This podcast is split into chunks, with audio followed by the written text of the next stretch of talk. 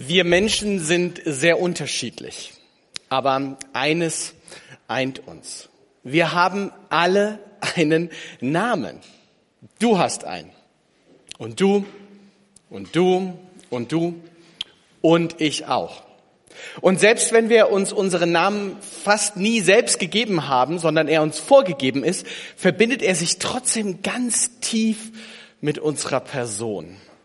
Das merke ich, wenn, wenn jemand meinen Namen ruft. Wenn mitten in einer großen Menge, zum Beispiel hier, jetzt jemand Alex rufen würde, dann würde ich mich sofort angesprochen fühlen. Und dann suche ich und schaue umher, wer hat mich denn da gerufen? Egal, ob ich damit gemeint bin oder irgendjemand anderes, der vielleicht auch noch Alex heißen könnte. Wenn ich meinen Namen höre, dann fühle ich mich angesprochen. Dann werde ich aufmerksam, ich bin gemeint. Wenn dieselbe Person in der Menge jetzt Harald rufen würde oder oder Lukas oder oder Carsten oder Björn oder Andi oder wie auch immer und es mit derselben Betonung machen würde, passiert bei mir gar nichts. Denn für mich ist mein Name besonders. Ist er auch. Besonders schöner.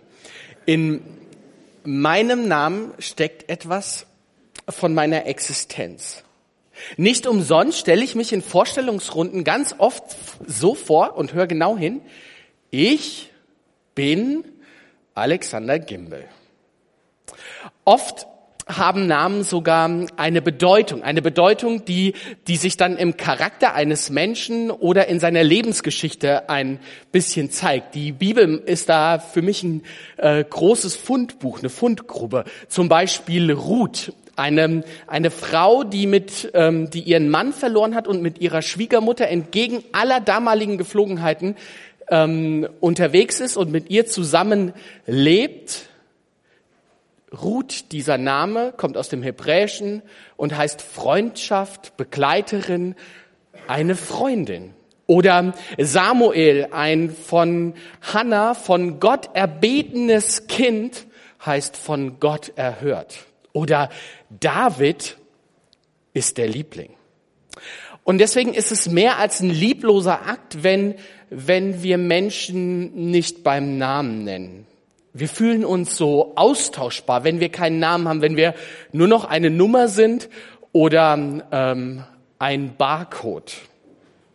Die Juden im KZ bekamen auch nur noch Nummern. Damit waren sie ein Niemand und ihre Existenz war schon ausgelöscht, bevor man sie umgebracht hatte.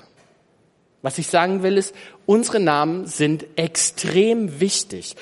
Ohne sie fehlt uns etwas in unserer Existenz. Ohne sie sind wir nicht mehr so richtig ansprechbar und auch nicht so richtig in Beziehung. Wir kommen nicht so richtig in Kontakt. Und du weißt es vermutlich auch, Gott hat einen Namen. Und wie wir mit dem umgehen sollen oder nicht umgehen sollen, darum geht's heute Morgen.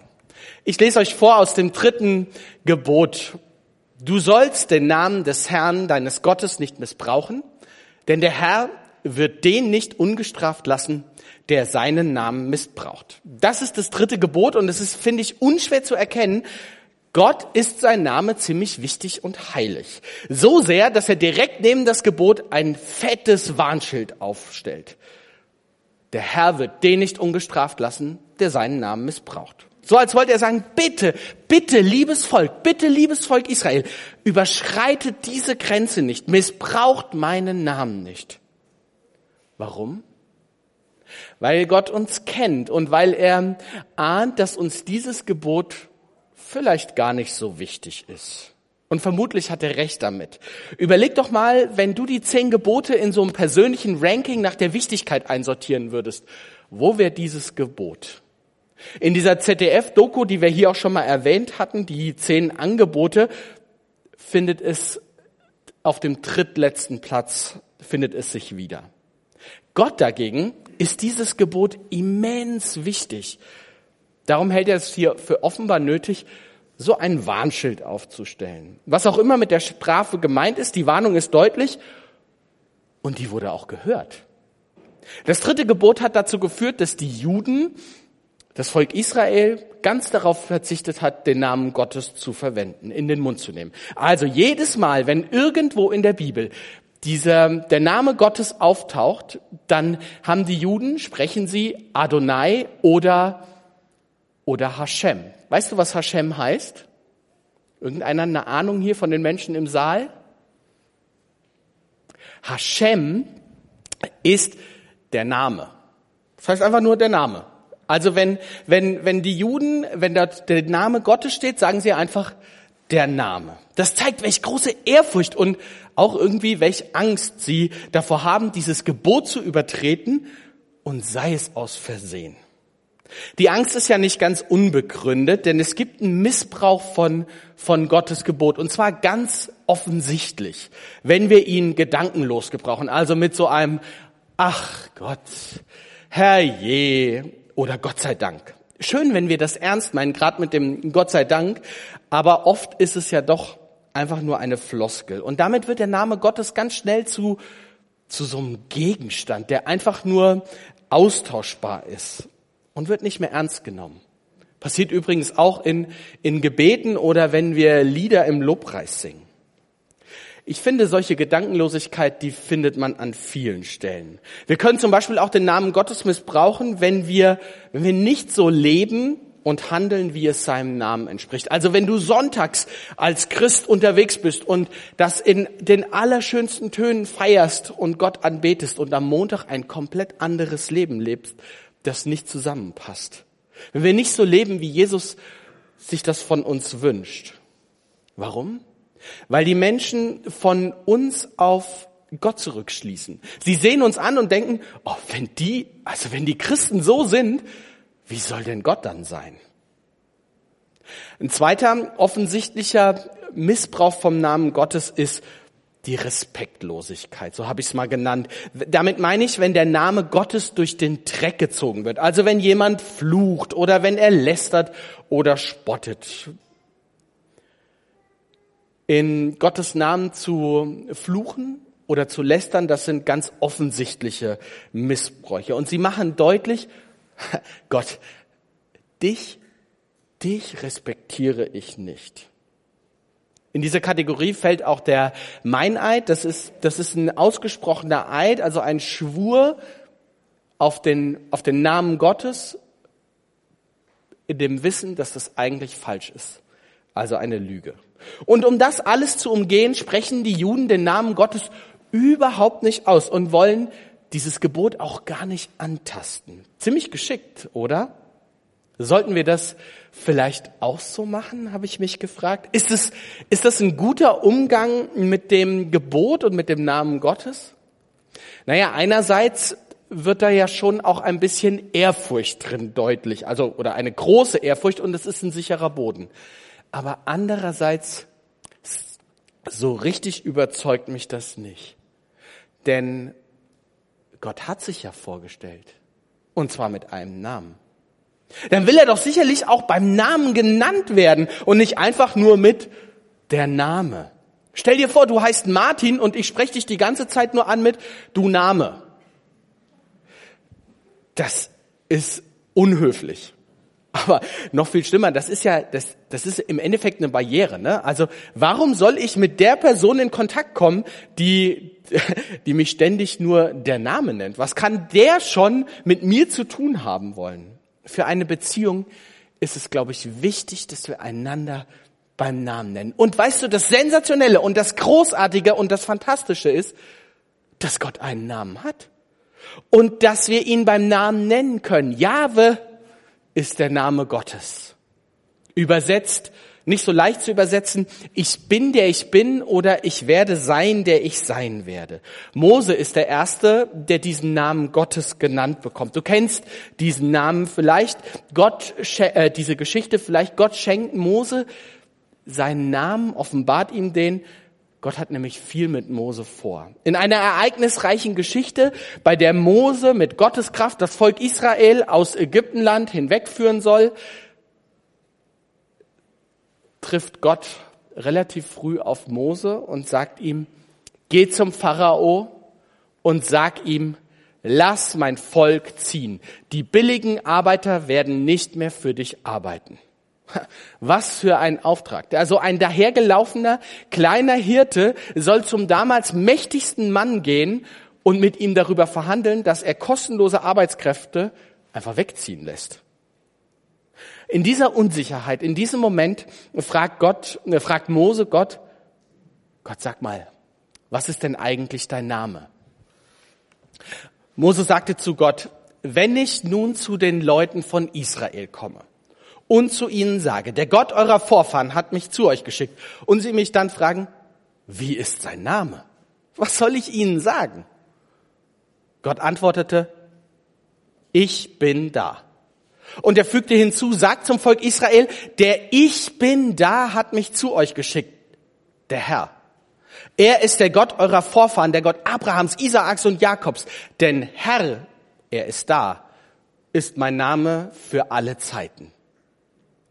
Ich finde, das ist ein, das ist echt ein wahrer Gottesname, denn der, denn der hat so das eine, das, das Verhüllende und das Geheimnisvolle und trotzdem ist er so, so nah und offenbart sich so ein Stück.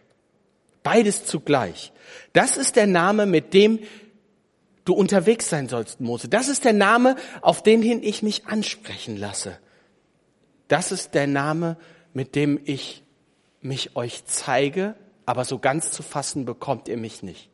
Oder anders mit zwei Sprichwörtern gesagt, Mose, ich lasse mir in die Karten schauen, aber in eine Schublade bekommst du mich nicht gesteckt.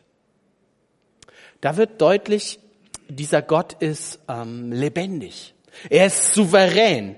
Er entscheidet, was er von sich preisgibt und er entscheidet, wann er auf Menschen zugeht. Das ist übrigens bis heute so. Jede Beziehung von Gott und Mensch beginnt damit, dass Gott sich den Menschen offenbart und vorstellt. Und dann ist mir aufgefallen, gibt es aber auch noch einen zweiten Namen, den Gott sich gibt. Den Namen Jesus. Hier aus der Weihnachtsgeschichte nach dem Matthäusevangelium. Als er, damit ist Josef gemeint, noch so dachte, siehe, da erschien ihm ein Engel des Herrn im Traum und sprach, Josef, du Sohn Davids, fürchte dich nicht, Maria, fürchte dich nicht, Maria, deine Frau, zu dir zu nehmen, denn was sie empfangen hat, das ist von dem Heiligen Geist. Und sie wird einen Sohn gebären, dem sollst du den Namen Jesus geben, denn er wird sein Volk retten von ihren Sünden. Den Namen Jesus. Jesus, das heißt vermutlich übersetzt, Gott rettet. Und genau das steht ja da auch schon drin in diesem Wort des Engels, der das Volk von Sünden retten wird. Gott gibt sich einen Namen. Retter. Lass uns mal ganz kurz an dieser Stelle nochmal stehen bleiben. Gott stellt sich uns vor mit Namen. Und wir haben festgehalten, dass Namen etwas mit unserer Existenz und unserer Person zu tun haben. Und diese Namen, mit denen Gott sich vorstellt, sind Namen, die Nähe und Heil bedeuten. Ja, Nähe und Heil für die ganze Welt. Petrus sagt einmal, in keinem anderen Namen ist Heil zu finden. Und Gott hat uns nur diesen Namen gegeben. Jesus. Gott kommt uns also nicht zuallererst als, als Schöpfer, als König, als Richter oder als unser Herr entgegen. Das stimmt auch alles. Aber er möchte zuallererst, dass wir ihn als seinen, als seinen Retter kennenlernen. Egal wie fürchterlich, wie bedrohlich, wie, wie einsam deine Lebenssituation und deine Umstände gerade sind, in welcher Bedrohung du steckst, Gott spricht, ich bin da. Ich bin der ich bin. Und ich will dich retten. Um uns das zu sagen, geht Gott ein ganz schönes Risiko ein. Denn indem Gott uns seinen Namen nennt, gibt er uns ihn auch so ein Stück weit in die Hand. Er riskiert, dass wir seinen Namen gebrauchen, wie wir es wollen und ihn dann zum Beispiel missbrauchen. Und zwar nicht nur gedankenlos oder ähm, respektlos, sondern es gibt auch, glaube ich, noch so eine verdecktere Form des Missbrauchs. Wie funktioniert die? Wir missbrauchen den Namen Gottes, wenn wir ihn benutzen, um etwas zu erreichen. Da muss es gar nicht darum gehen, dass es um einen Vorteil von mir geht oder um egoistische Motive. Das beginnt nicht erst dann. Es genügt schon alleine, dass wir versuchen, Gott in den Griff zu bekommen. Die verborgene Übertretung von diesem dritten Gebot ist, so denke ich, genau das. Mein Versuch, Gott zu meinem Dienstleister zu machen, den ich immer dann anrufen und einsetzen kann, wenn ich ihn brauche. Gott mein Erfüllungsgehilfe. Mit ihm im Schlepptau werde ich meine Position, meine Meinung, meinen Wunsch und meine Überzeugung garantiert durchsetzen können. Das aber bedeutet, ich setze den Namen Gottes vor meinen eigenen Karren. Und dann ist dieses Argument Gott im Endeffekt das, das Ende von allen Diskussionen. Was will man dann noch sagen? Allerdings weiß ich gar nicht, ob Gott das, was ich so sehe, auch so sieht. Bevor ich euch gleich ein paar Beispiele, ähm, die mir so eingefallen sind, wo das vielleicht vorkommen könnte, noch ähm, darstellen möchte, noch eine Frage vorab. Weiß nicht, wie klingt es in deinen Ohren, Gott vor den eigenen Karren zu spannen? Na und? Ist doch harmlos, oder? Also kann er sich ja auch wieder draus befreien. Ich habe überlegt, was es bedeuten würde, was es für mich bedeutet, wenn andere mich vor ihren Karren spannen. Und das finde ich gar nicht so witzig. Ich will nicht, dass, dass mich jemand mit seinen Wünschen, Gedanken und Ideen vor seinen Karren spannt, dass jemand sagt, der Alex hat das so und so gesagt obwohl ich das gar nicht gesagt habe, obwohl ich gar nicht dahinter stehe. Das ist so unauthentisch und unecht, aber so richtig einholen lässt sich das ja nicht mehr. Ich will mich auch nicht für etwas einsetzen, wo ich, wo ich, wo ich nicht dahinter stehe, was gegen meinen eigenen Überzeugungen ist. Ich will nicht, dass mein Name in Misskredit gebracht wird. Das nehme ich, das nehmen wir, glaube ich, sehr persönlich. Dort, wo der Name beschmutzt ist, da bin auch ich als Person beschmutzt. Das, das geht ja dann so weit, dass, dass es diesen, man nennt das den Identitätsdiebstahl gibt. Aber eigentlich ist es ja eher ein Identitätsmissbrauch. Also wenn im Internet zum Beispiel, wenn, wenn da jemand mein Passwort und meinen Benutzernamen ähm, ausfindig macht und ihn gebraucht bei einem der großen Versandhäuser, einkaufen geht bei eBay, Zalando, Otto und Co. und dann einkauft, aber die Rechnung bekommt nicht er gestellt, sondern ich. Man kann richtig Schaden damit zufügen.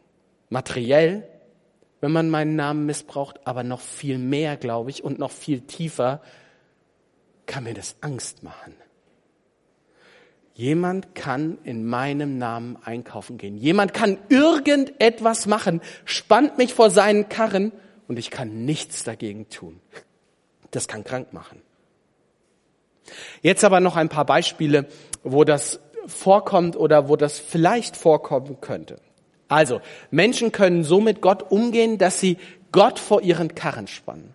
Der absolute Klassiker dabei ist die Geschichte mit den Kreuzzügen. Elftes, zwölftes Jahrhundert. Ähm, Urban II. sagte Deus lo vult. Gott will es. Hier wird im, im angeblichen Namen Gottes die völlig absurde Idee verfolgt, Hunderttausende Menschen zu ermorden und das sei im Sinne Gottes. Und es gibt, gibt viele Beispiele dafür, wo Mächtige den Namen Gottes missbraucht haben, um einfach nur ihre, ihre Wünsche zu legitimieren. Aber ich glaube, wir müssen gar nicht nur bei den Großen und Mächtigen gucken. Ich glaube, wir missbrauchen den Namen Gottes auch, wenn wir, wenn wir unsere eigenen Interessen hinter seinem Namen verstecken. Da ist der Klassiker die Partnerwahl wenn der eine oder die andere zu jemandem kommt, in die sie oder er schon lange verliebt ist und sagt, Gott hat mir gezeigt, wir beide sollten ein Paar werden. Du sollst mein Mann sein. Du sollst die Mutter meiner Kinder werden. In aller Regel suchen wir uns unsere Partner selbst aus. Ich will gar nicht sagen, dass Gott das nicht, nicht segnet und dass, dass wir füreinander bestimmt sein können. Aber in aller Regel ist es doch so, dass wir uns in jemanden verlieben und hoffen, dass er uns zurückliebt. Das Problem dahinter ist nämlich, Dahinter steckt der Gedanke, du kannst nur glücklich werden, wenn du mit mir zusammen bist. Und damit bin ich immer in der Abhängigkeit des anderen. Da verstecken wir unsere Wünsche und auch ein Stück weit unsere eigene Selbstunsicherheit hinter dem Namen Gottes. Das gibt es ja leider in Kirchen und Gemeinden auch. Und ich will gar nicht von den Missbrauchsvergehen, die ja gerade wieder publik werden, sprechen, sondern euch ein eigenes persönliches Beispiel erzählen. Ich war noch Jugendlicher und war erstmals in einer größeren Gemeindesitzung, Gemeindeversammlung hieß das bei uns. Und es ging darum, ein, ähm, eine größere Investition zu tätigen. Ich weiß gar nicht mehr, wofür ich gestimmt habe und was dabei rausgekommen ist, aber ich erinnere mich genau, wie, wie nach dieser Versammlung jemand zu mir sagt, kam, der anders abgestimmt hatte und zu mir sagte, du hast falsch abgestimmt. Du hast gegen den Namen Gottes, äh, du hast gegen den Willen Gottes verstoßen. Denn Gott hat mir gesagt, wie wir entscheiden müssen. Was will man da noch sagen? Ich glaube, das gibt es auch in der Erziehung. Wenn wir Gott in der Erziehung unserer Kinder einsetzen, um damit unser Ideal durchzusetzen. Also ich glaube, der Name Gottes ist sicher den ist unentbehrlich in unserer Beziehung und wir, wir wollen unsere Kinder ja mit, mit Gott bekannt machen. Aber doch nicht als Mittel, als Zweck, sondern als Ziel. Dass sie ihn irgendwann als den liebenden und rettenden Ich bin für dich da kennenlernen. Aber manchmal mischt sich darunter, dass man seine Erziehungsziele durchsetzen möchte. Also ich denke schon, das macht Gott traurig, wenn du das jetzt so tust, wenn du so frech zu mir bist. Das wird Gott gar nicht gefallen. Es gibt sicherlich noch viel mehr Möglichkeiten und vielleicht bist du angeregt darüber nachzudenken, wo dir das begegnet ist, vielleicht sogar bei dir selbst oder wo du betroffener gewesen bist. Zum Schluss will ich aber mit dir noch kurz darüber sprechen, wie können wir denn den Namen Gottes in einer guten Art und Weise gebrauchen. Ich glaube, wir gehen ähm, immer gut mit Gottes Namen um, wenn wir segnen statt verfluchen. Gott sagt, segnet die anderen. Damit stellen wir Menschen nämlich in die heilvolle und auch in die heilige Gegenwart Gottes. Wir gebrauchen den Namen Gottes in einer guten Art und Weise, wenn wir mit Gott sprechen, wenn wir ihn anrufen, wenn wir ihn ehren, mit, mit, mit Lob und Dank, mit Anbetung. Wir werden das übrigens gleich machen. Gott loben und preisen. Und wenn wir bitten und Fürbitte üben. Wir missbrauchen Gottes Namen nicht, wenn wir mit ihm im persönlichen Gespräch sind. Denn im Gebet reden wir ja gerade mit ihm und da dürfen wir ihm, da dürfen wir ihm auch alles sagen, was unser Herz bewegt. Das kann kein Missbrauch des Namens sein. Gott hört dir zu, wenn du im Gebet zu ihm kommst. Egal was es ist, er hört dir zu, weil er weiß und sich dafür interessiert, was dich bewegt. Aber hörst du auch auf Gott?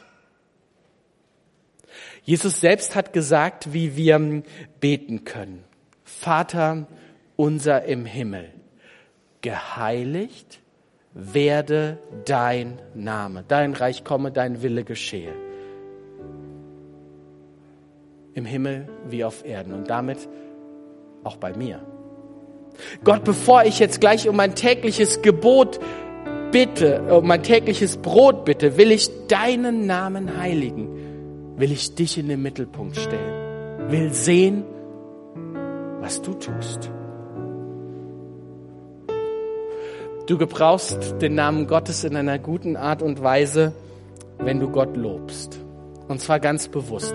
Mit, mit jeder einzelnen Tat, mit jedem Wort, mit jedem Mal, wenn du, wenn du zu dem, der dir sagt, ich bin da, wenn du ihm Vertrauen schenkst und sagst, okay, ich gehe mit dir. Ich weiß zwar nicht, wo es hingeht, aber ich vertraue dir. Und du gebrauchst den Namen Gottes in einer guten Art und Weise, wenn du von ihm erzählst und ihn so vorstellst, wie er ist. Der Ich bin da. Der Ich will dich retten. Amen.